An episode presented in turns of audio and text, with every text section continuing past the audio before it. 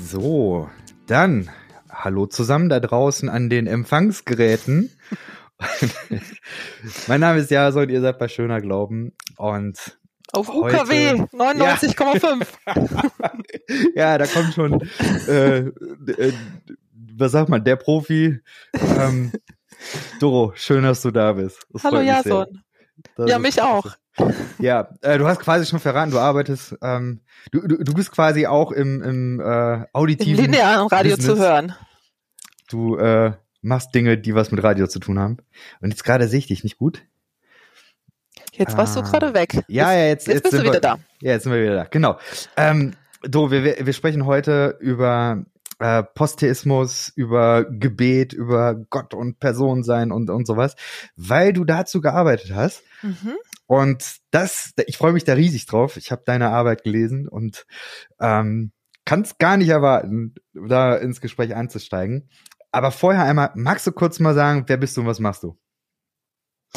Ja, ich heiße Doro, Adrian mit Nachnamen. Ähm, ich bin jetzt Mitte 40, arbeite beim Radio in der Schweiz und ähm, ähm, ähm, wer bin ich, was mache ich? Ja, ähm, eine lange Geschichte. In 45 Jahren sammelt sich so einiges an. Ich bin selber in einer Pfingstgemeinde groß geworden. Ich habe deine letzte Folge mit großem Genuss gehört, weil die Priska von ganz vielem erzählt, was ich auch kenne. Und ähm, da habe ich mich auch wieder mal sehr drin wiedergefunden. Ähm, seitdem hat sich äh, vieles vieles verändert, glaubensmäßig sehr, sehr, sehr, sehr stark verändert und mein Interesse an Theologie ist, ist irgendwann so geweckt worden. Ich habe äh, Theologen, Pfarrer, Pfarrerinnen kennengelernt, auch dann äh, beruflich und habe dann irgendwann gemerkt, ja, da, da, da gibt's doch vielleicht noch einiges auch zu entdecken. Also so im in, in manchen Freikirchen, du kennst es ja, ähm, ist so ja. Uni-Theologie nicht so gefeiert. War bei uns auch so. Also als erstes Studium wäre das für mich gar nicht in Frage gekommen. Aber ja, ich habe gemerkt, äh, das, das reizt mich und dann habe ich mit 40 noch angefangen, in Basel Theologie zu studieren. Ja. An der Uni dann? An der Uni, genau. Ja, klasse, hört sich äh, gut an. Und die Masterarbeit, die du geschrieben hast, die ähm, also wir haben im Sommer telefoniert mhm. und äh, ich, ich weiß noch, du hattest mir eine E-Mail geschrieben und das so die Hookline war so ein bisschen äh, Posttheismus und Gebet mhm. und das hat mich direkt gecatcht, weil äh, Posttheismus, ich weiß nicht, ob viele mit dem Begriff was anfangen können, aber ich vermute, dass die Hörenden dieses Podcasts ähm, wahrscheinlich schon was damit anfangen können. Ähm, ist, ist ein super spannendes Konzept. Magst du mal ein bisschen erzählen, ähm, worum ging es in deiner Arbeit? Wie bist du auf das Thema mhm. gekommen? So das mhm. alles. Ja, gerne. Also es ist eigentlich so die Frage, auch meine eigene Frage, wie, wie geht das überhaupt weiter glauben oder eine spirituelle Praxis entwickeln, wenn das, was ich mal geglaubt habe, eigentlich jetzt so alles nicht mehr für mich trägt oder passt. Ähm, ich habe auch so eine, wie man es nennt, Dekonstruktionsbiografie und ähm, dann habe ich gemerkt, oder oder es war dann einfach so, ich habe dann natürlich auch aufgehört zu beten. Also habe ich gemerkt, okay, das glaube ich jetzt nicht mehr, das glaube ich nicht mehr, das ist irgendwie nicht mehr stimmig und und überhaupt ein großes Fragezeichen, was überhaupt Gott angeht. Aber das Gebet hat sich ja immer an Gott gerichtet, also an einen Gott, den ich mir doch auch sehr konkret vorgestellt hatte. Er wurde mir auch sehr konkret gepredigt. Und auch im Gespräch mit, mit Freundinnen, Weggefährten, habe ich gemerkt, das geht ja anderen auch so. Und dann hört auch sowas wie spirituelles Leben auf, obwohl man das vielleicht eigentlich gerne hätte oder vermisst. Ähm, und dann habe ich gedacht, dann, dann mache ich doch das zu meiner Frage für die Masterarbeit. Wie, wie geht denn das? Ähm, also weiter glauben, aber eben auch weiter, sage ich mal, praktizieren, wenn eigentlich alles irgendwie mal so auf Null war, so die ganze Glaubensgeschichte und, und alles in Frage stand. Das heißt, dass deine Erfahrung, dass du aufgehört hast zu beten, so ein bisschen der Ausgangspunkt war? Mhm. Genau, und, und viele Gespräche auch, ja, mit Freundinnen und mhm. Freunden. Und dann im Studium selbst äh, waren schon natürlich, also ich fand auch Bibelwissenschaft ganz toll. Also Altes Testament habe ich auch äh, wahnsinnig viel gelernt. Aber gerade so in der Dogmatik, ähm, wenn es dann diese Fragen ähm, betroffen hat, wo ich meine Biografie drin entdeckt habe, dann habe ich gedacht, ah ja, cool. Äh, also ich meine zum Beispiel Dorothee Sölle, ich wusste natürlich, dass es die gibt, aber die, die war auch früher, war das auch so persona non grata, also die hat man natürlich nicht gelesen. Und dann habe ich habe ich mich mit ihr befasst, habe ein Referat gehalten und so weiter und, und habe gemerkt, cool, die hat ja diese Gedanken auch schon gedacht. Also wenn, wenn Gott so wie er einem beigebracht wurde, wenn man das so nicht mehr glaubt, wie, wie geht's denn dann vielleicht anders? Und in einer Dogmatikvorlesung dann zum Thema Theismus, da habe ich gemerkt, okay, krass, jetzt, jetzt habe ich so einen Namen für, für das, wie mir Gott beigebracht wurde. Und ich fand es eben sehr spannend, dass es nicht die einzige Art und Weise ist, Gott zu denken. Und, und so habe ich das dann so, so zusammengebracht, ähm, die Frage nach Theismus und dem innertheologischen Atheismus, also dem Hinterfragen von diesem Konzept, zu dem wir wahrscheinlich gleich noch kommen. Ähm, genau, und was, was macht es dann mit, mit Glauben, mit Praxis? Ah, okay, also das heißt, du hast in der Vorlesung gesessen, mhm. die haben was über Theismus gesagt und mhm. du hast dann gesagt, ah, okay, so, ja. so habe ich's. Ähm, magst ja. du das mal ein bisschen erzählen? Also was, äh, mhm. äh, was war so das, was du über deinen eigenen Glauben da entdeckt hast? Oder wie du es dann neu mhm. reflektieren konntest? Ja, ich würde sagen, eigentlich dieses sehr, sehr, sehr stark definierte Gottesbild. Also ähm, zum Theismus gehört, gehört ganz stark auch die Vorstellung, dass da ein sozusagen höheres Wesen ist, was ähm, also alle Macht hat, also allmächtig ist, allgütig ist, allwissend ist und ähm, was eigentlich so menschliche Eigenschaften hat, aber in Perfektion. Das nennt man dann perfekt, ich muss es nachgucken, Perfektibilismus, wäre der Fachbegriff. Schöner Begriff. Schön, ne? Ähm, dann, ich, ich, ich ratter jetzt mal die fünf Begriffe durch. Supranaturalismus heißt ähm, eben also über unserer Natur wie in einer anderen Sphäre. Also damit bin ich auch ganz stark aufgewachsen, Pfingstgemeinde. Da gibt es halt die Welt, das Irdische und es gibt das Göttliche, das Geistliche. Das sind ja zwei getrennte Sphären, die ja oft nicht so leicht zusammenfinden. Eben Personalismus, Gott als Person denken. Ähm, dann Autarkismus, also er ist souverän und frei, das heißt, er wird auch nicht wirklich so stark beeinflusst von dem, was wir hier so machen und tun. Ähm, und Fundamentalismus im Sinne von, er liegt, also diese Schöpferkraft liegt allem zugrunde, allem, was ist.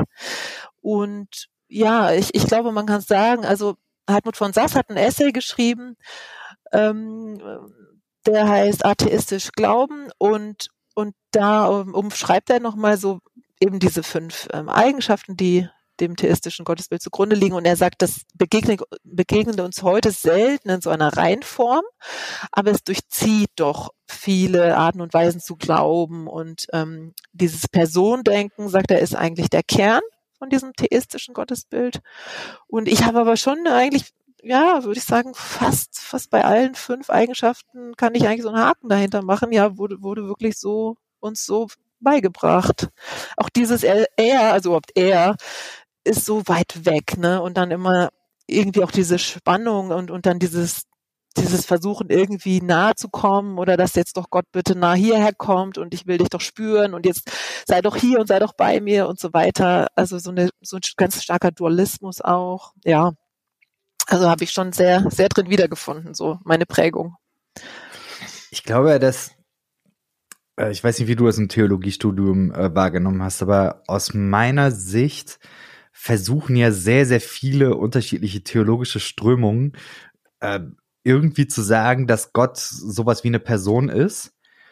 Aber wenn man dann mal genauer nachfragt, was meint ihr eigentlich damit, dann äh, wird unterschiedlich, um es mal vorsichtig zu sagen. Also Person sein kann ganz, ganz viel äh, bedeuten.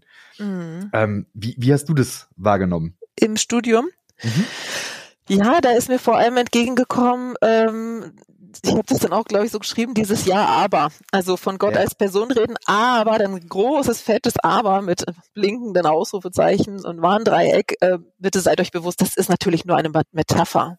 Also Gott ist natürlich nicht Person, weil wenn es Gott gibt, dann sprengt er sie alle Kategorien. Ähm, aber wir haben halt ein begrenztes menschliches Denken und es ist für uns viel leichter, uns an eine gedachte Person zu richten. Wir wissen aber, da ist keine Person, aber wir tun mal so als ob, weil dann können wir mit ihr reden. Also das ist jetzt mal total flapsig formuliert. Das ist auch gleichzeitig mein Kritikpunkt, weil ich nach meiner Prägung sagen würde, dass also so wie ich aufgewachsen bin, wird das ja nicht, diese Reflexionsebene wird da ja nicht gezogen. Ja, das glaube ich auch tatsächlich. Also da ist äh, Gott einfach der Big Daddy oder also oder wer auch immer gerade, ne, der ja. Dichter, der König, ja. äh, der Herrscher, ja, Jesus sehr, der Freund. Sehr, ja.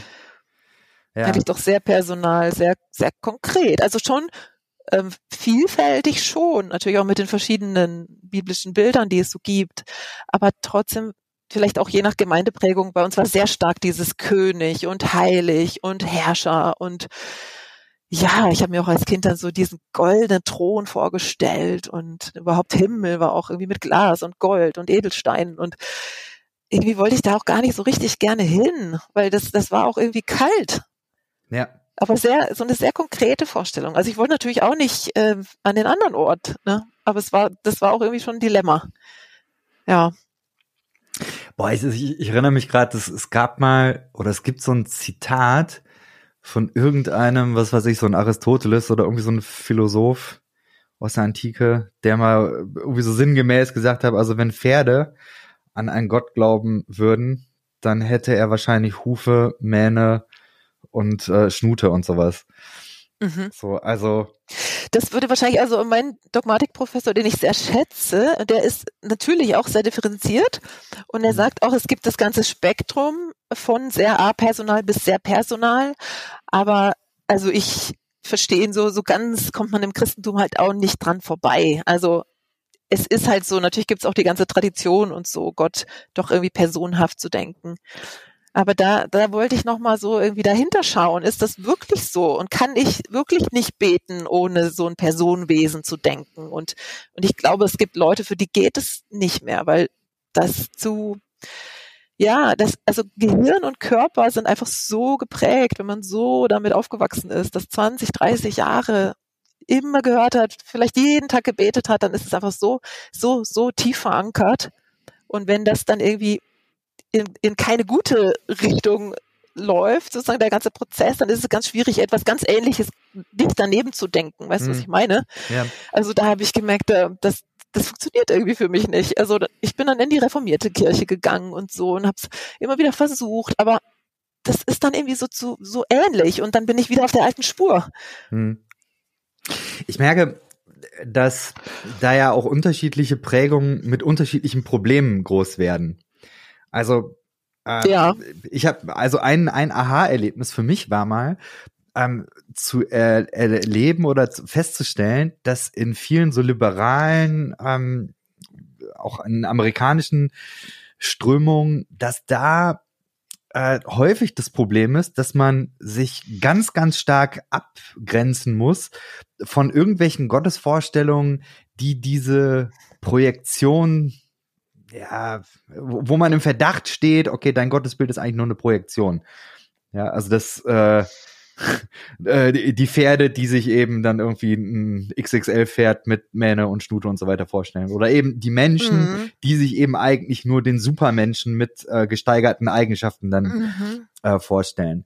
Ich glaube, äh, meine Prägung war es dann mehr so, äh, sich loszu oder oder ähm, die die Frage war dann nicht so sehr äh, ist mein Gottesbild eine Projektion, sondern äh, mein, meine Sozialisation war sehr stark davon geprägt, äh, wir müssen bibeltreu sein. Also das, das war die, die große mhm. Frage. Ist das, was ich glaube, ist das irgendwie mit der Bibel ähm, abzugleichen? Im Und, Sinne von steht das so irgendwo? Ja, genau, kann ich, kann ich so einen Haken hintermachen, da habe ich einen Bibelvers, der das äh, so, so sagt. Mhm. Dann waren sie eben so Diskussionen, ist Gott jetzt eine Frau? Und dann, wenn du eben äh, sagen kannst, gibt's keinen Bibelvers für oder keinen, der das so ganz klar sagt, dann sagst du, nee, lieber nicht. So, das, das waren so, so mehr die. Mehr so der die, kleinste Nenner dann. Ja, ja.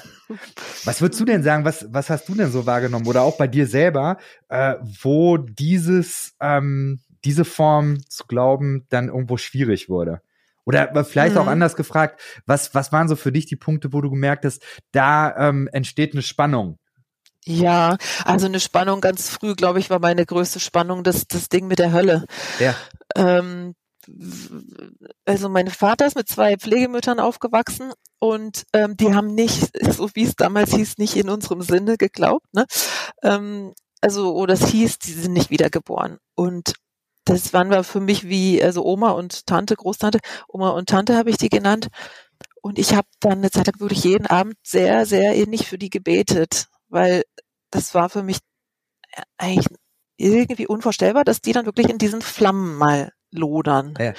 Und, oder die Flammen lodern und sie, ja, du weißt, was ich meine. Ja. Ähm, und als Kind habe ich mir das einfach so konkret vorgestellt. Und das, ja, das war wirklich ähm, total die Spannung. Und das hatte ich später auch, also auch mit, mit Schulfreundinnen, äh, Klassenkameradinnen. Später im ersten Studium war ich, habe ich auch noch so getickt. Da waren es dann meine Mitbewohnerinnen, wo ich dachte, das, das kann doch nicht sein, dass die dann, wenn sie jetzt nicht irgendwann dieses Übergabegebet sprechen, dann ewig in der Hölle sind. Aber nach, nach diesem Glauben, mit dem ich aufgewachsen bin, wäre das so gewesen. Und das war, glaube ich, schon wirklich das, das größte Ding. Und zweites, auch schon als Kind, war immer das mit dem, mit dem Sündenfall, dass ich dachte, wie kann denn Gott die Menschen schaffen? Und er ist ja allwissend.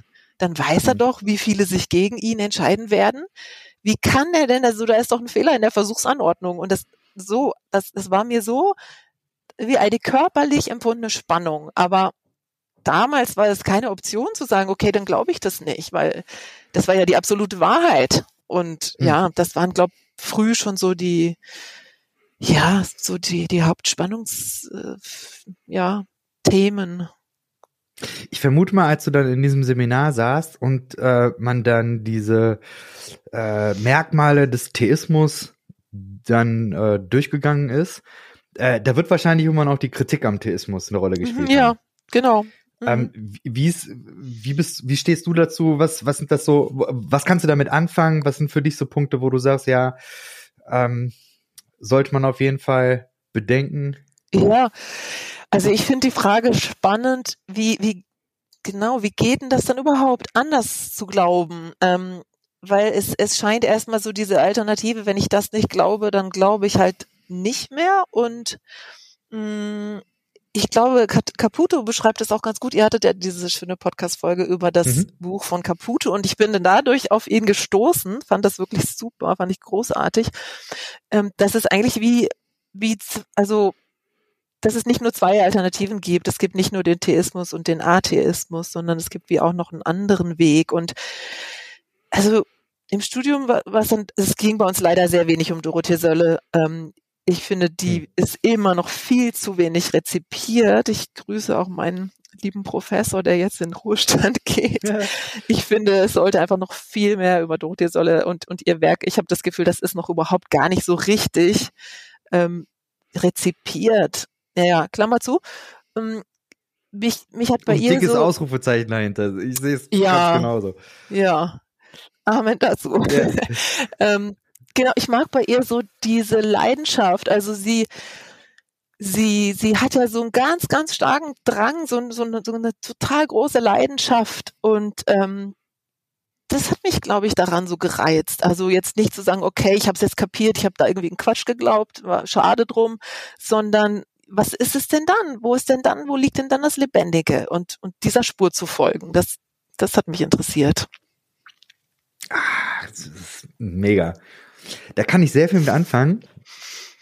Weil, ähm, ich merke, dass viele von diesen Dekonstruktionsgeschichten ähm, bei mir nicht so viel zum Klingen bringen, weil das, also ich habe auch meine Dekonstruktionsgeschichten ähm, aus dem Fundamentalismus raus gehabt, sicherlich, aber in der Regel war das eben nicht, hier bricht was zusammen und ich stehe mhm. vom Scherbenhaufen, sondern in der Regel war das so, boah, guck mal da, da ist irgendetwas, wo ganz viel Leben ist. Ja. Und da sind neue Möglichkeiten und da ist, ist irgendwie ein Abenteuer. Lass uns das mal ausprobieren. Mhm. So, und dann ähm, einfach diese Dinge dann ausprobieren, Umzug und, und, und da mitarbeiten und da eine Gemeinde gründen und, und auch theologisch dann einfach, da ist ein neuer Autor, der ähm, wirklich eine Menge Potenzial äh, hat und, und so. Und so bin ich immer von, von Rob Bell über Prozesstheologie immer zum mhm. nächsten gestolpert. Mhm. Und viele Dinge dann einfach wie so ein Schwamm aufgesogen.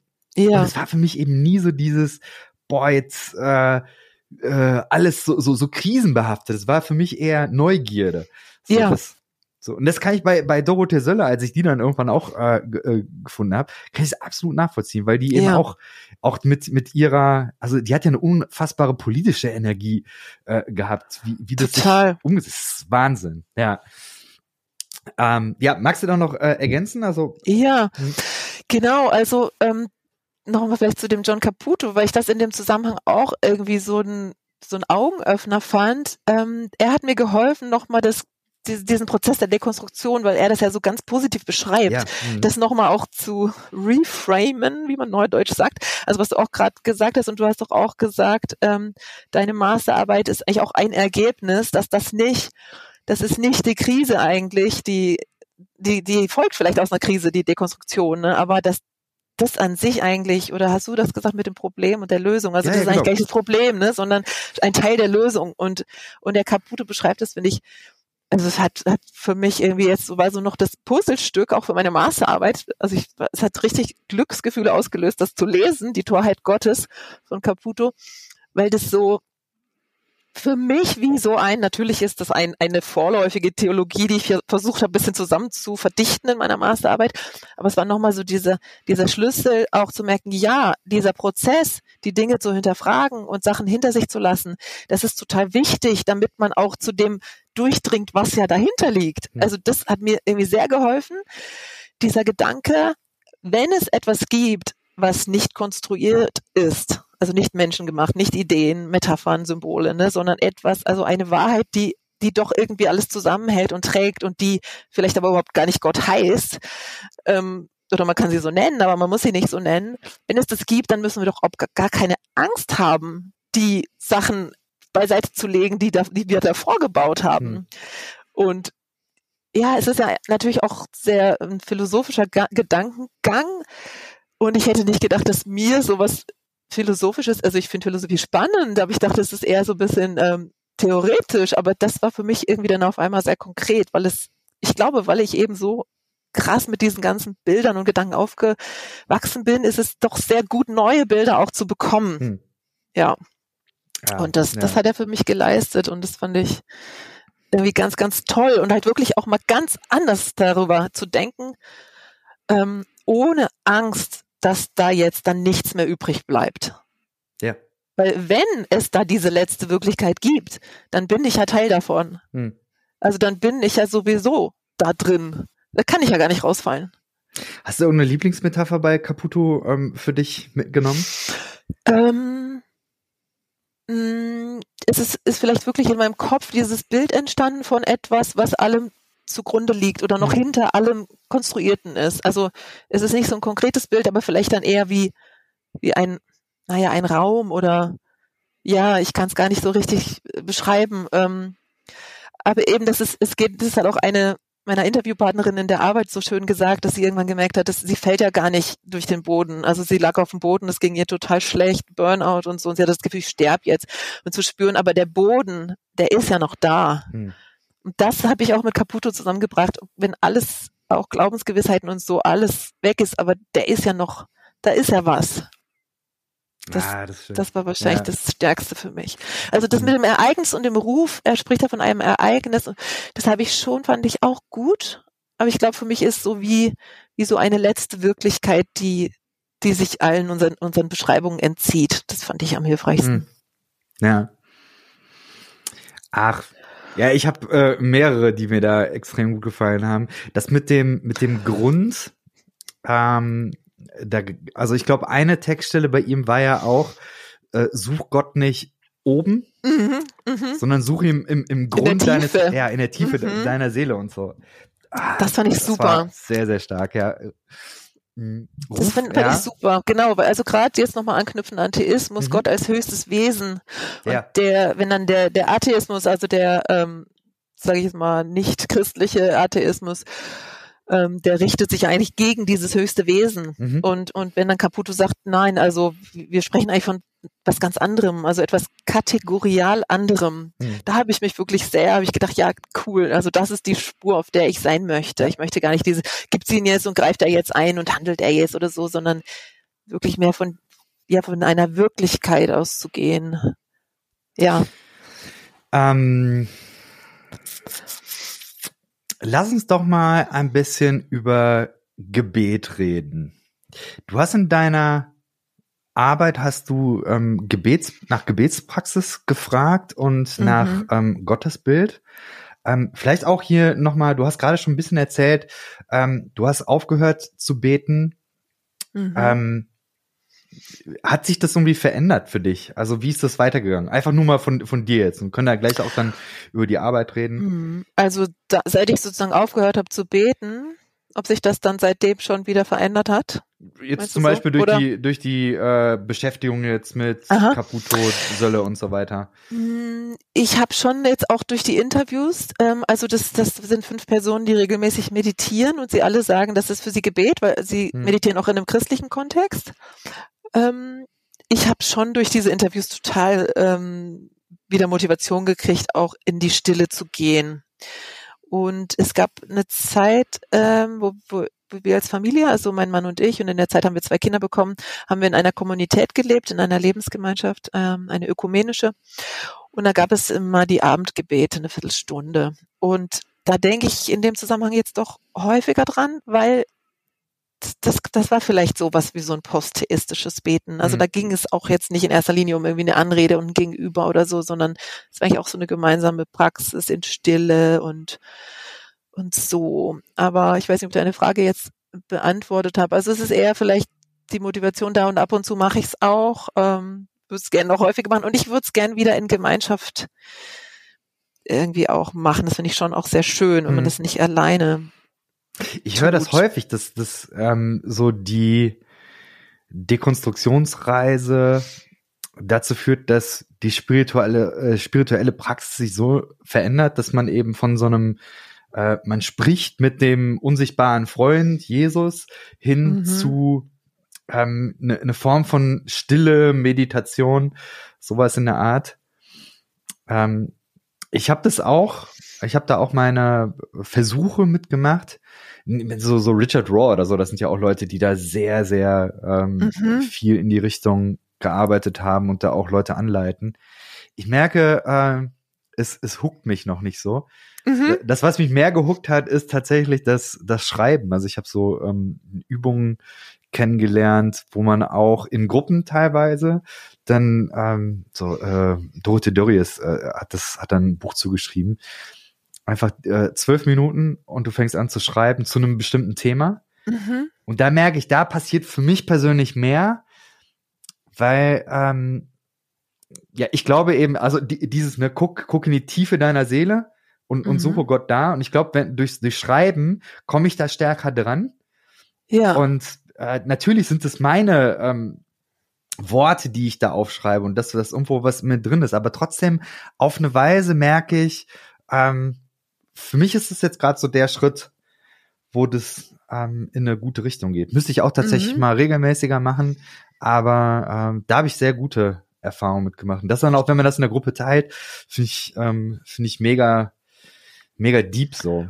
Ja. Also teilt man das, indem man sich das gegenseitig vorliest oder schreibt man auch an einem Text gemeinsam, dass das dann weitergeht und jemand anders weiterschreibt? Also so wie wir das ausprobiert haben, ist es mehr, ähm, jeder schreibt einen eigenen Text, aber man sitzt eben zusammen sozusagen im Kreis und du äh, mhm. schreibst dann zwölf Minuten. Mhm. Und danach ähm, liest man sich eben vor. Es ist immer so, so ein bisschen so eine Herausforderung, weil ähm, das Schreiben, also die, die Idee ist, du schreibst zwölf Minuten ohne abzusetzen und dann eben ah, auch ja. nicht, nicht zu überlegen. Also du ja. formulierst da nicht viel und deswegen, das kommt dann einfach raus. Und weil du auch so ein bisschen so einen Zeitdruck hast, dann, ähm, da ist dann auch wirklich nicht viel mit Selbstzensur oder so. Ja. Und das ist dann schon äh, sehr, sehr deep, sehr intensiv, was dann da kommen kann. Mhm. Aber gerade das, finde ich, hat sehr viel, sehr viel Kraft auch.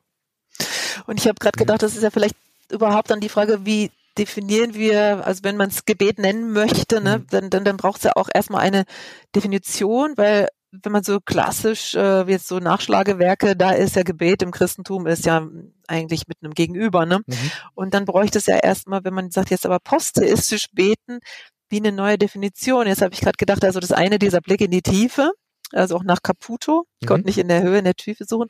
Und das andere finde ich schon auch noch sehr schön oder bedeutsam, dass sich dann verbinden mit den anderen. Mhm. Und das kann ja, also gerade das, was du geschildert hast, ist ja eigentlich sowas, ist ja auch dann so ein Moment, wo man wirklich ähm, erstmal in die Tiefe spürt, aber dann auch sich öffnet und auch die anderen spürt. Mhm. Das finde ich eigentlich, eigentlich auch sehr schön. Und ich habe ein, ein Buch auch gelesen, da hm, geht es so um Frauen und auch ähm, wird eine Art, sich hm, durch Geschichten mitzuteilen, auch als Gebet beschrieben. Also wenn eine Frage ist, wie geht denn dann dieses posttheistische Beten, dann finde ich eigentlich spannend zu fragen, wie können wir denn auch das, was im Gebet passiert, neu beschreiben? Also was ist denn dann überhaupt das Ziel oder oder ja, was was ist das denn überhaupt für eine Praxis? Erzähl. ja, das habe ich, das, das habe ich, das ist dann meine meine ähm, Doktorarbeit. Nein, ähm, ich habe diese Frage ja gar nicht so richtig beantwortet. Ich habe ich habe beantwortet, so wie wie hat sich das verändert bei den Interviewpartnern Partnerinnen und sie für sie alle ist natürlich Stille wirklich. Die empfinden das als Gebet, aber ähm, ich habe ich hab schon auch gemerkt, ich, ich beantworte natürlich da noch nicht so alle, alle Fragen. Und jetzt, als du gerade so erzählt hast, habe ich gedacht, das, das finde ich eigentlich noch lohnenswert. Und, und insgesamt finde ich, wenn man jetzt auf so einer Reise ist, es gibt noch so wenig Formen dafür. Ja. Und ich fand auch interessant, wenn ich Leuten erzählt habe vom Thema meiner Masterarbeit, haben ganz, ganz viele Leute haben gesagt, das finde ich interessant. Und auch zum Beispiel die Frau von einem Pfarrer hat dann gesagt, das würde sie unbedingt gerne lesen, weil es gibt so vieles, wo sie dann in der Kirche sitzt und denkt, das glaube ich alles nicht. Hm. Sie wird es aber eigentlich niemandem sagen. Habe ich gedacht, das ist echt interessant. Aber was ich eigentlich damit sagen will, ist, vermutlich gibt es doch einige Leute, die Interesse hätten, auch neue Formen auszuprobieren, aber das ist wie, das Kind ist noch nicht so richtig geboren, ne? Es ist, es ist irgendwie noch nicht so richtig da.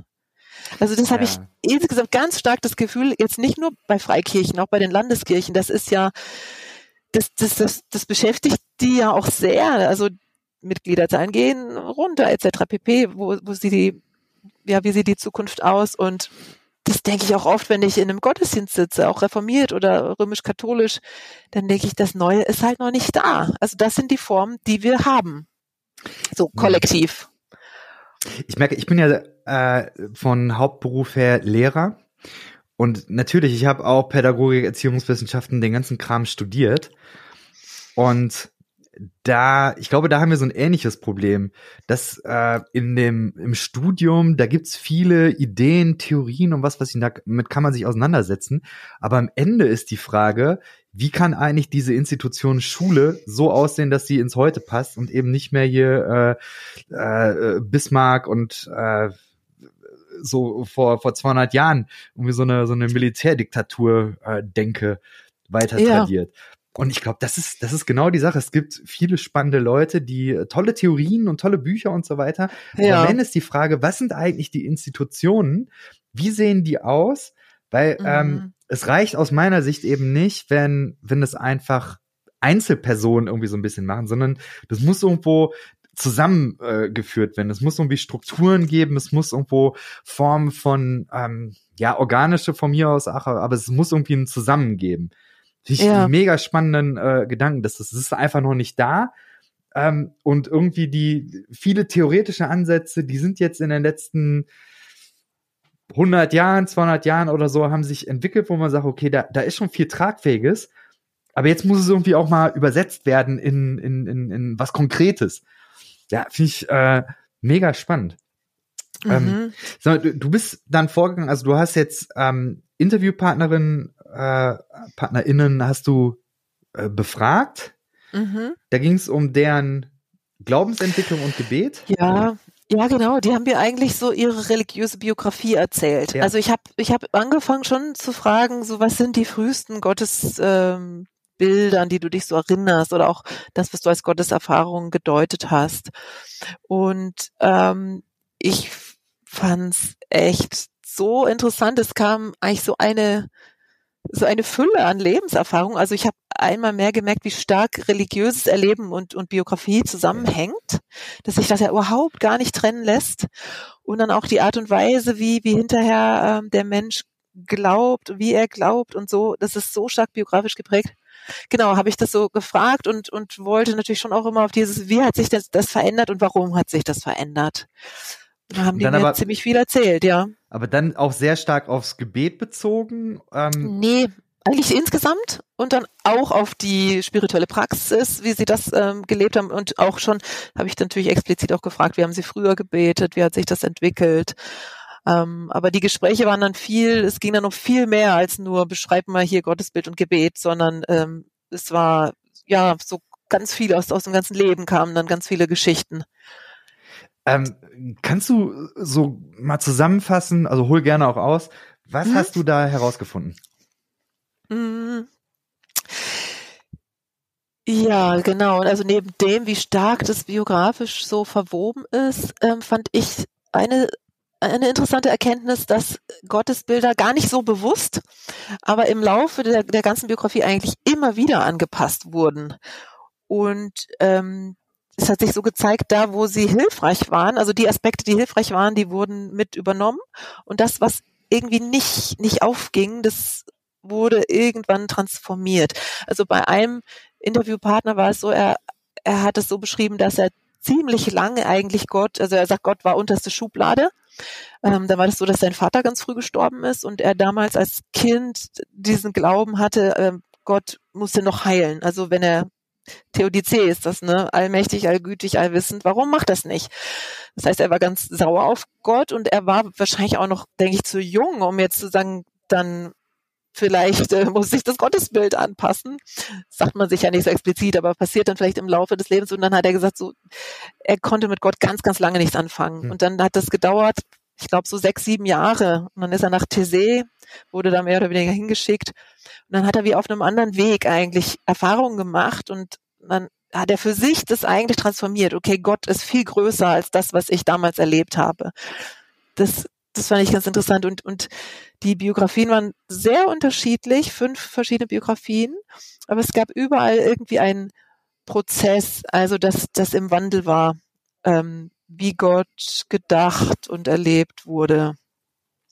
Also es klingt für mich plausibel, aber das jetzt mal so ausgesprochen zu hören, ist tatsächlich für mich auch eher überraschend eigentlich. Ich, ähm, also das hört sich jetzt für mich an, wenn ich das so richtig verstanden habe. Äh, Transformation, du, du hast ja geschrieben, Transformation ist so die, die Schlüsselkategorie. Also Transformation, die Veränderung ist eigentlich mhm. das Normale. Und, ja. eben, und eben nicht, also, weil ich hätte jetzt eben so gedacht, naja, vielleicht ist es so, dass, dass es da eine große Kontinuität gibt. Ähm, Gottesbild, man hat immer das Gleiche geglaubt und dann kommt irgendwann die große Katastrophe im Leben mhm. und auf einmal verändert sich jetzt alles. Aber das, mhm. das ist, das gerade nicht, oder? Ne?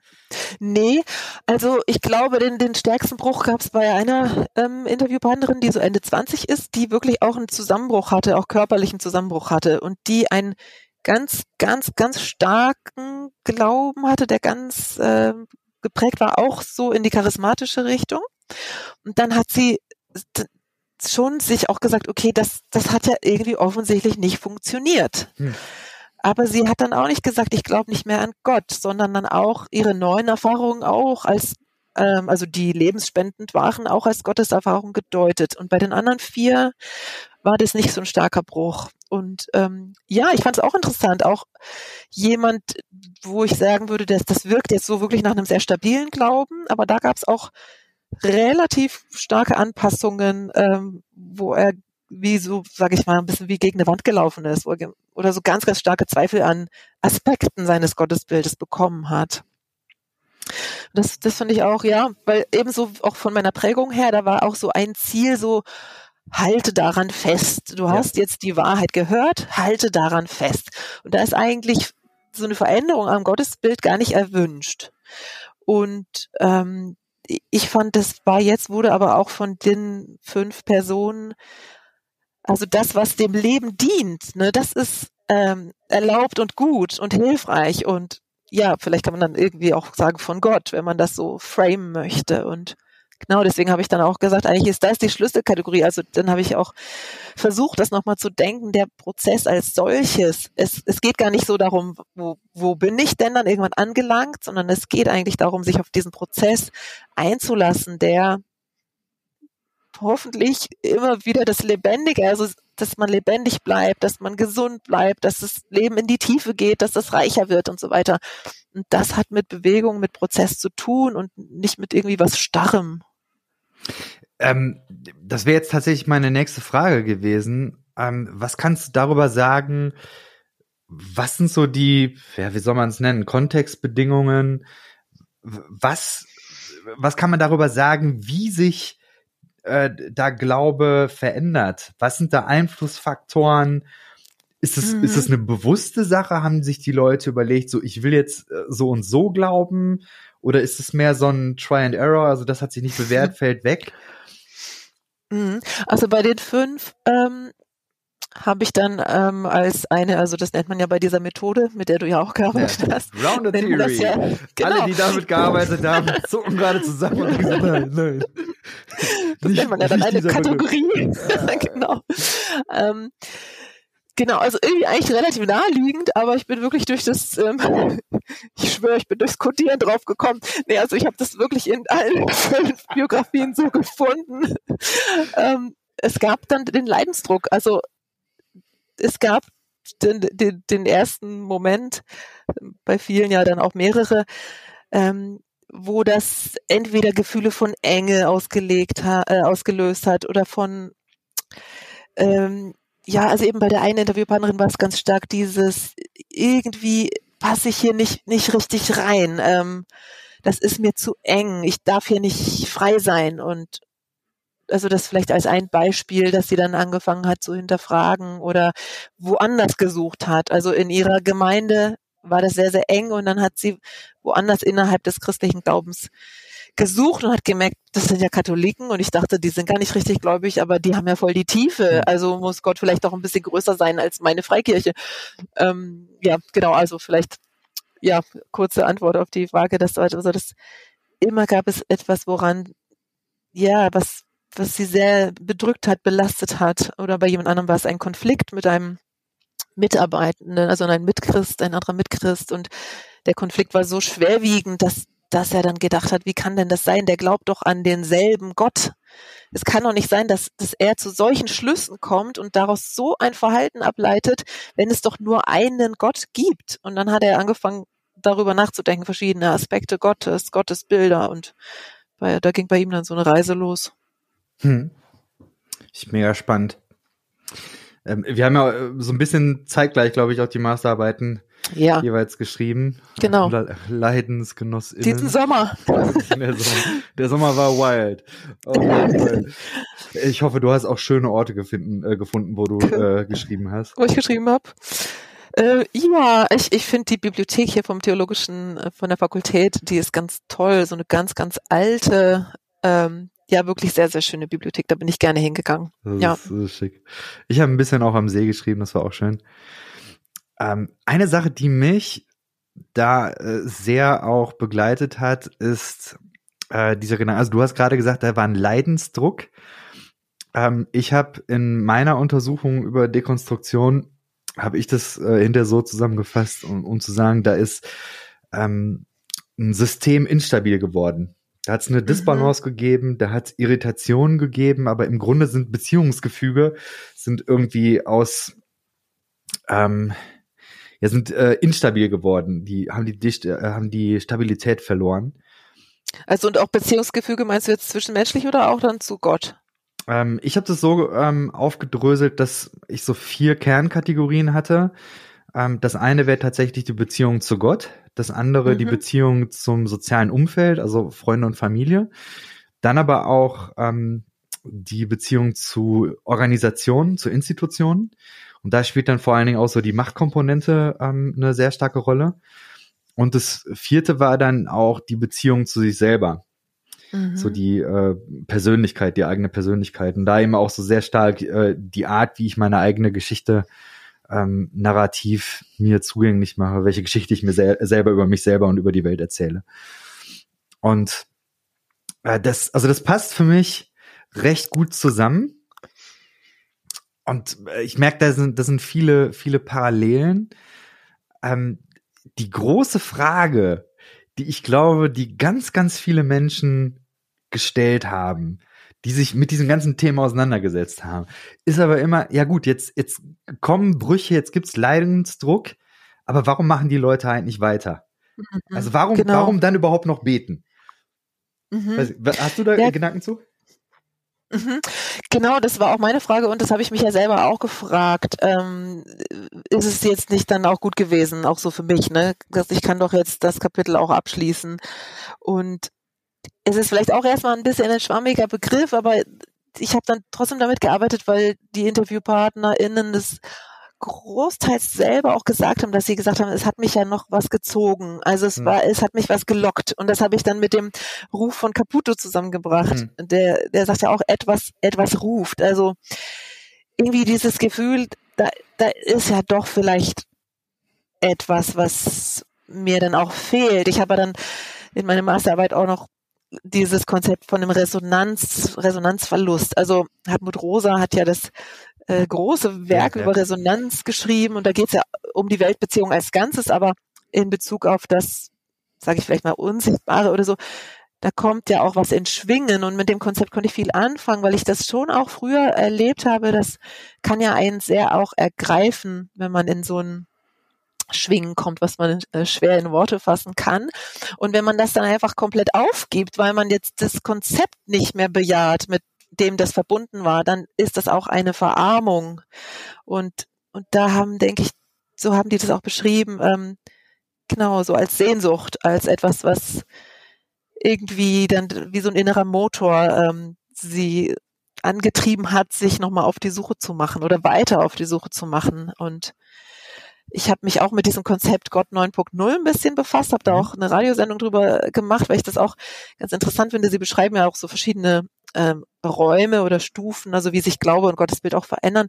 Und ich hatte auch ein, ein äh, Gespräch mit, mit den beiden dann, also mit ähm, Marion Küstenmacher und Tilman Haberer habe ich sie ah, interviewt cool. für die Sendung. Mhm. Und dann habe ich sie das eben auch, habe ich dann auch, äh, ich war halt gerade am Schreiben und da habe ich sie auch gefragt, ja, was, was erleben Sie denn? Warum gehen denn dann die Leute weiter? Ne? Weil man kann aus Ägypten sozusagen rausgehen aus der Sklaverei und dann kann man doch auch dann da bleiben, wo man ist. Und dann haben Sie das auch gesagt, wenn Menschen dann doch so eine Ahnung haben, vielleicht gibt es ja noch ein gelobtes Land, wo ich noch hin möchte, um mhm. mal so ganz biblisch äh, zu reden. Ja.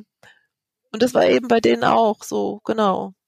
Diese, ja, dieses Ahnen, ja, ich, da gibt es vielleicht doch noch eine, eine Dimension, die, die möchte ich gerne in meinem Leben haben. Und ich, ich muss sagen, ich, ich kenne ja auch Menschen, ich, zum Beispiel mit Freddy Kralle habe ich ganz eng mal zusammen gelebt und studiert, ein Jahr in, in Granada vor langer Zeit. Wir haben uns jeden Tag ähm, gesehen, waren, waren ganz dicke miteinander und so. Und ich verfolge so. Comedian aus äh, Berlin? Ja, ja. Ja, ich verfolge so eben ihren Weg und und sie sagt ja dann so, I, I used to be a fundamentalist Christian und jetzt ist so vorbei. Ich, ich bin jetzt einfach gar nicht mehr gläubig und das ist bei mir immer ein bisschen so ein Hoppla. Wie wie wie ist das? Also kann ich das für mich so sagen, ich bin jetzt kein Christ mehr. War es das dann? Und ja, ich komme jetzt ins Labern, aber das ist so ein bisschen so vielleicht dann zu spüren, ist das jetzt das Ende der Reise oder geht die noch weiter? Kann ich voll ja. fühlen. Also genau äh, erlebe ich ganz genauso. Dann hast du aber in deiner Arbeit auch einen Satz geschrieben, in dem ich äh, hängen geblieben sind, äh, bin. Der, sinngemäß schreibst du da, äh, dass diese posttheistischen Glaubensformen oder auch die Posttheologist, äh, äh, posttheistischen theologischen Ansätze, dass die zwar stringent sind, aber ohne Strahlkraft. Ja, damit meinte ich eigentlich vor allem, dass wie es auch bei Hartmut von Sass mir begegnet ist. Mhm. Also ich fand auch die Lektüre sehr äh, hilfreich.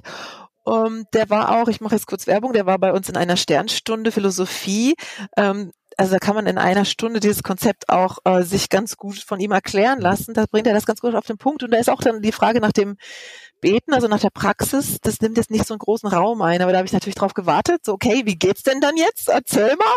Und dann fand ich, da kam dann echt wenig. Ich meine, kann natürlich auch dran liegen, jeder Mensch ist anders und manche vermissen das vielleicht auch nicht so. Aber für mich war das dann so, es ist total hilfreich im Kopf zu verstehen, okay, Theismus, ähm, habe ich jetzt verstanden, ist für mich, hat es große Probleme ausgelöst.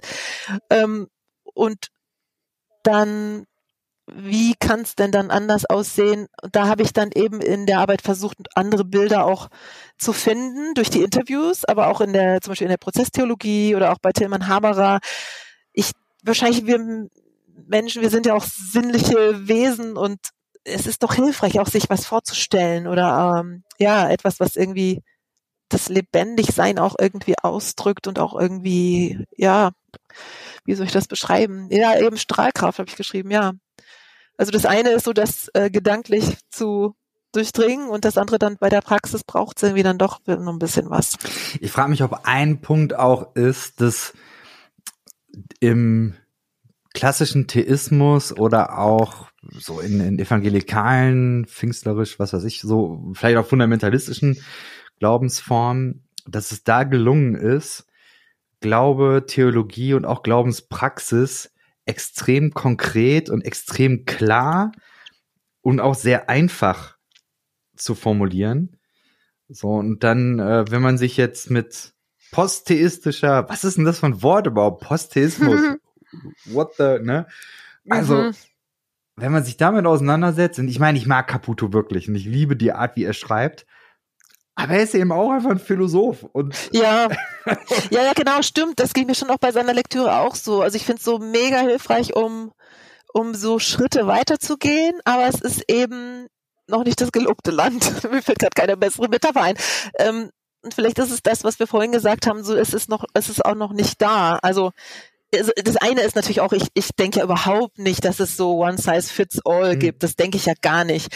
Aber irgendwie so etwas, wo sich das ausdrückt in Vergemeinschaftung, in Formen, in Liturgie, in, weiß doch auch nicht, Melodien, äh, irgendwas. Ähm, da, da, da, ja, es, das gibt's irgendwie ich noch mein, nicht so Dorothee viel. Sölle hat wenigstens Gedichte geschrieben. Das stimmt. Wo, ich das auch stimmt. sagen muss, äh, ich liebe es. Ich, ich finde so viele äh, Texte von ihr richtig gut. Also jetzt auch nicht alle, aber da gibt's einige, die mhm. ich mega stark finde. Und da denke ich eben, da, da brauchst mehr von. Mhm. Mhm. Ja. Und wenn ich so, also ich, ich habe mich ja auch mit dieser Frage ähm, oder die Frage im, in meinem Herzen bewegt. Ähm, ich, ich könnte ins Vikariat gehen mhm. mit, mit diesem Studium. Und dann saß ich immer wieder in so reformierten Gottesdiensten oder sitze und es ist immer, es rattert mir im Kopf, wie könnte das hier anders aussehen? Ja. Wie könnten wir das zusammen anders machen? Weil ich will da auch wieder überhaupt gar nichts gegen diese alten Formen sagen, aber ich bin damit nicht aufgewachsen, ich bin da drin nicht zu Hause. Und ich, ja, ich, ich weiß, dass es ja auch anderen Menschen so geht. Und manchmal staune ich auch ein bisschen, wie wenig es da auch neue Experimente gibt. Mhm. Ähm, und also wenn, dann würde mich sowas wirklich mal sehr reizen, so mal zu probieren, so ein bisschen labormäßig, also mit, mit Menschen in der Gemeinschaft probieren und spüren und auswerten und anders machen und, und ja eben Stichwort Prozess in einen Prozess kommen. Also vielleicht ganz kurz noch, ich war auch echt ein bisschen ähm, ja echt überrascht. Ich war beim Ordinationsgottesdienst von einer Freundin, die mit mir zusammen studiert hat. Also wir haben uns im Studium kennengelernt. Und habe ich gedacht, so jetzt sind doch hier, das ist doch jetzt hier der Nachwuchs, das ist doch jetzt hier die neue Generation. Und dies, diese, dieser Gottesdienst, das war einfach so klassisch und das war so Vater, Sohn und Heiliger Geist. Und die Predigt ging aber dann darum, verstehen uns die Leute noch und sprechen wir die Sprache der Leute und so. Und dann habe ich gedacht, nee, also ehrlich gesagt, selbst ich, ich verstehe das doch auch, ich habe es eine Million Mal gehört, aber mein Herz will auch echt gerne hier mal was anderes hören. Hm. Ah ja, ja, fühle ich sehr, fühle ich sehr. Hm. Ich habe mir gerade gedacht, lass uns doch mal überlegen. Äh, lass mal ein paar Minuten nehmen und mal überlegen. Also, ich habe hier aufgeschrieben, einfach, welche Wege gibt es nach dem Theismus, wie es weitergehen kann. Mhm. Also jetzt hat man diese Dekonstruktionserfahrung gemacht. Und was dann? Mhm.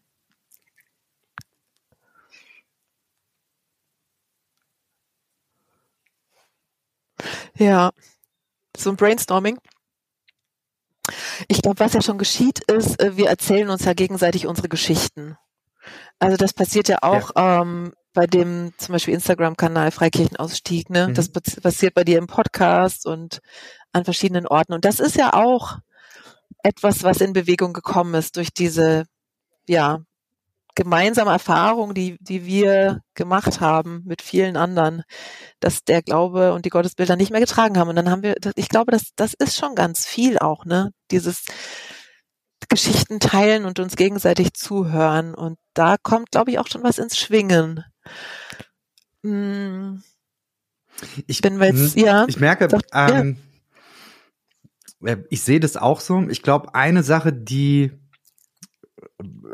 dazugehört, so möchte ich mal sagen. Ich, ich erlebe die positive Energie, die im Geschichtenteilen und in diesem, wir haben jetzt äh, so Räume gefunden, Safer Spaces und haben Leute gefunden, mit denen wir zusammen diese Wege gehen können und wo man merkt, ja, wir haben ganz ähnliche Geschichten, auch wenn, äh, weiß nicht, jetzt letzte Woche Priska, ja, die kommt eben aus der Pfingstgemeinde, ich komme aus der Brüdergemeinde und irgendwie ist trotzdem ganz viel von der Geschichte ist ähnlich.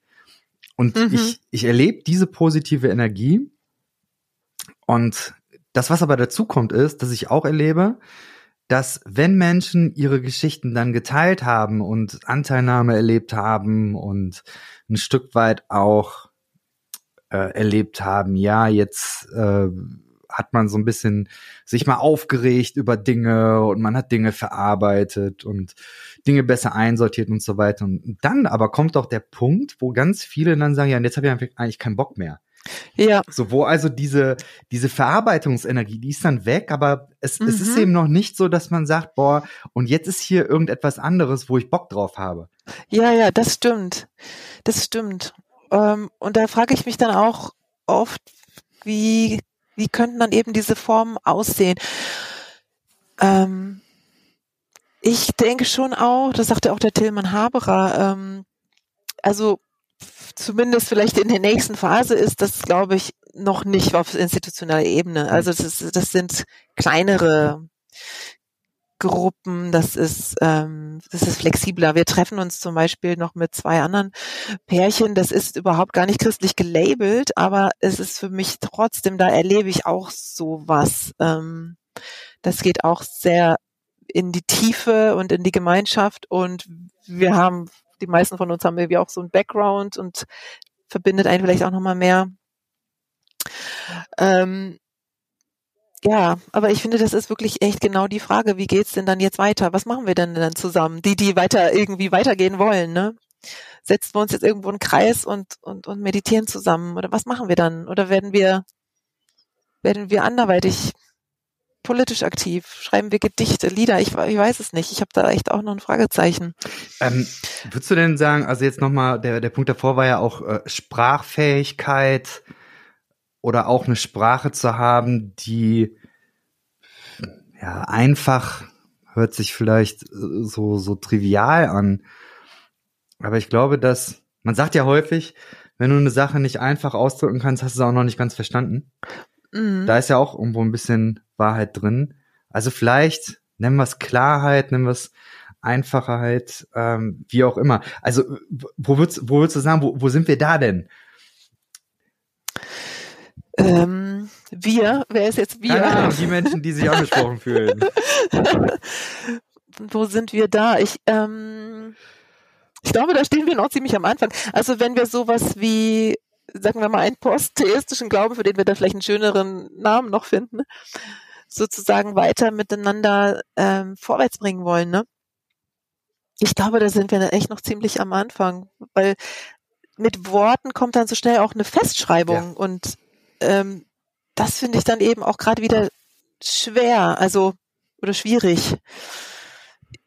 Zum Beispiel jetzt zu sagen, okay, Gott ist jetzt nicht, vielleicht nicht in erster Linie der König, Gott ist jetzt das Wasser oder die Quelle oder, oder keine Ahnung. Das ist dann ja wieder, wieder so eine Festlegung. Oder ich versuche das schon manchmal so mir vorzustellen, ähm, alles, was das ist ja auch ein bisschen Prozesstheologie-mäßig, alles was lebendig ist und zum Lebendigsein auch führt, das ist so eine Energie, der ich nachspüren möchte. Aber vielleicht ist es auch, das ist auch eine Antwort von Dorothee Sölle, dass es halt auch stiller wird, ne? Nach, nach dieser ganz schwer dogmatischen Phase. Das, also ich finde auch gemeinsam Schweigen auch wirklich echt super. Hm. Das finde ich einen spannenden Gedanken. Ich glaube, äh, eine Sache, die ich bei Catherine Keller mitgenommen habe, würde ich, glaube ich, auch äh, als und sehen, nicht als, als ähm, Gegenpart. Also Stille, ja. Und sie spricht ja auch davon, wenn es uns unmöglich wird, von Gott zu sprechen, dann ähm, Theopoetik, also die Vielfalt der Sprachbilder. Also da müssen wir viel produktiv werden, müssen viel Neues schaffen. Mhm. Ja, wenn, äh, wenn die, wenn die Bilder nicht absolut sein können, ja, dann müssen wir vielleicht nicht Masse im Sinne von ähm, äh, viel hilft viel, aber mehr. Also mosaikmäßig oder so. Ja. Aufgefächerter oder. Hm. Ja, ja, genau. Mit, mit Vielfalt mehr so, also mit, mit, ähm, ich, ich höre auch so ein bisschen, jede Geschichte hat dann da Platz. Das, also nicht nur, nicht nur, also eben die, the, danger of the single story. Ja, wir müssen, wir müssen breiter werden in dem, ähm, was, was als legitime Form von äh, Gotteserzählung. Äh, ja, voll. Ja. ja, ja, ja, ja. Und auch über das, was irgendwie innerhalb des Christentums ähm, gedacht wird, hinauszugehen. Mhm. Das, das liegt da eigentlich schon auch drin. Ich meine, wäre damals auch die große Heresie schlechthin gewesen. Ne? Aber ich, ich finde, da liegt eine ganz große Wahrheit drin, dass wenn wir so etwas wie Gott denken, natürlich nicht auf eine Religion beschränkt ist, ist ja irgendwie logisch. Geht ja gar nicht. Ja. Ja. Ah, spannend. Spannend. Ich finde es ähm, super gut, auch eben über das Podcast-Medium ähm, viele Menschen kennenzulernen, die da an ähnlichen Themen dran sind. Also ich erinnere mich eben auch hier an ähm, Evelyn Baumberger vom, ähm, kennst du wahrscheinlich mhm. auch, eine RefLab. Vom RefLab. Ja, die mit ihrer Hiking Church auch da versucht, eine, eine Antwort zu leben und, und zu gucken, wie kann das aussehen. So was sagt sie denn, was, was so Formen sind? Also sie, das letzte Mal, dass ich mit ihr gesprochen habe, war ähm, auf einer Hochzeit ähm, hier von der von der Sarah. Von der frommen Heretikerin. Ja, von der frommen Heretikerin. Grüße gehen raus. Liebe Grüße, Sarah. Und da äh, hat sie eben auch gesagt, dass viele Menschen, mit denen sie unterwegs ist, dass das auch so eine äh, postinstitutionelle Geschichte ist. Also dass, dass nicht ja. nur die, die Skepsis vor Festlegungen, was jetzt Sprache oder Theologie angeht, sondern eben auch tatsächlich eben Institutionen, dass das eine Sache ist, wo Menschen da ähm, eine große Skepsis mit sich bringen. Und das ist für mich auch sehr, sehr nachvollziehbar, weil das ist das Nächste. Also wenn man eine Sprache gefunden hat, wenn man Form gefunden hat, dann ist, ist die Frage nach der Form des Zusammenseins. Es ist eine große Herausforderung.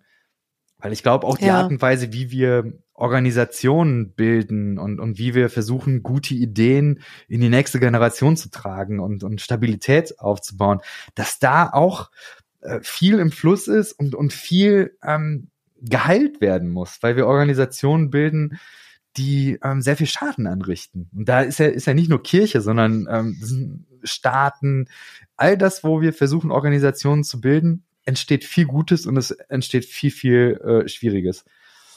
Ja. Das ist auch mhm. ein, Punkt, der da mitgedacht mhm. werden muss. Mhm. Und es ist immer viel leichter zu sagen, wovon man sich jetzt abgrenzt und ablöst und was man alles nicht mehr ja. möchte, ne, als, als es wirklich anders zu denken. Also auf Schule, weil du vorhin Schule nanntest, ähm, ich, ich lese ganz gerne manchmal von dem Band von Krautreporter, den kennst du wahrscheinlich vom Lesen ja. auch. Ja, und der, der macht ja viel so zum Bereich Schule und Bildung und dann gab es eine Umfrage, ähm, ich glaube auch unter Lehrpersonen, Lehrerinnen, Lehrern, ähm, wie wie, wie, wie denken Sie denn die Schule der Zukunft? Und das, das war so frappierend, dass das so immer sich so ähm, also doch ganz stark noch nah an dem war, was man kennt. Also die Kinder sitzen dann auch im Klassenzimmer, sie sitzen halt dann so ein bisschen anders und äh, ist, also wirklich mal das ganz, ganz anders zu denken, ist nämlich gar nicht so leicht. Absolut. Und das wahrscheinlich Absolut. mit, mit, mit Glauben, Kirche, ich weiß auch gar nicht, wie lange gibt's Kirche überhaupt noch, ne? Ähm, ist es ja auch so. Also ich, ich spüre da sehr stark auch immer wieder so ein Vakuum aber wie sieht's denn aus? Vielleicht haben wir noch ein paar HörerInnen deines Podcasts äh, eine Idee. Ja, dann können das dann schreiben. Haut raus. Genau, schreibt es und probiert Sachen aus. Das ist, finde ich, ist auch immer voll wichtig. Einfach mal machen. Mhm. Ach, voll gut. Mhm. Wahnsinn. Doro, das hat mir sehr viel Spaß gemacht. Und ja, auch ein, ein, ein, cooler Punkt, um hier ein Komma zu machen. Voll schön. Mhm. Ähm, ich weiß, ich frage am Ende die Leute ähm, häufig nochmal, äh, kann man irgendwo was über dich finden, wo du den Leuten sagen kannst, hier, äh, hört mal da rein oder ähm, irgendwelche Projekte, ah, die du anteasern willst? Ja, ah ja, darauf bin ich jetzt noch gar nicht vorbereitet, aber ich, ähm, ich habe eine, eine Sendung gemacht zum 20. Todestag von Dorothee Sölle. Ähm, die findet man, wenn man Dorothee Sölle und SRF googelt, also Schweizer Radio und Fernsehen mit der Lee Hangartner, die sie persönlich noch kannte und jetzt mit dem Witwer von Dorothee Sölle verheiratet ist. Und ähm, das fand ich echt schönes Gespräch. Dann haben wir auch noch so O-Töne von Dorothee Sölle, also Interviewausschnitte eingespielt und das, das, das passte wie so gut, weil ich da auch gerade für meine Arbeit schon am Recherchieren war. Und die Lee Hangartner hat mir dann angeboten, die Arbeit Korrektur zu lesen. Das war irgendwie schön. Also wow. Also das empfehle ich. Dann eben die Sendung zu Gott 9.0, wer sich dafür interessiert. Ja, Genau, ich habe auch, ja, nee, egal, ich lasse es ja mal bei den beiden. Und sonst ähm, unter meinem Namen mit, mit SRF zusammen könnte man wahrscheinlich zu der einen oder anderen Sendung kommen. Schön. Danke. Ja, danke dir für deine Zeit und ähm, für deine Gedanken und es war mir eine Ehre. Und ich wollte auch mal interviewt werden. Weil ich interviewe ja immer die Leute. Auf der anderen Seite, ja. ja. Ah, Vielen Dank, Jason. Ja, danke dir. Cool, dann. Bis dahin. Ich merke, ich habe nicht so ein tolles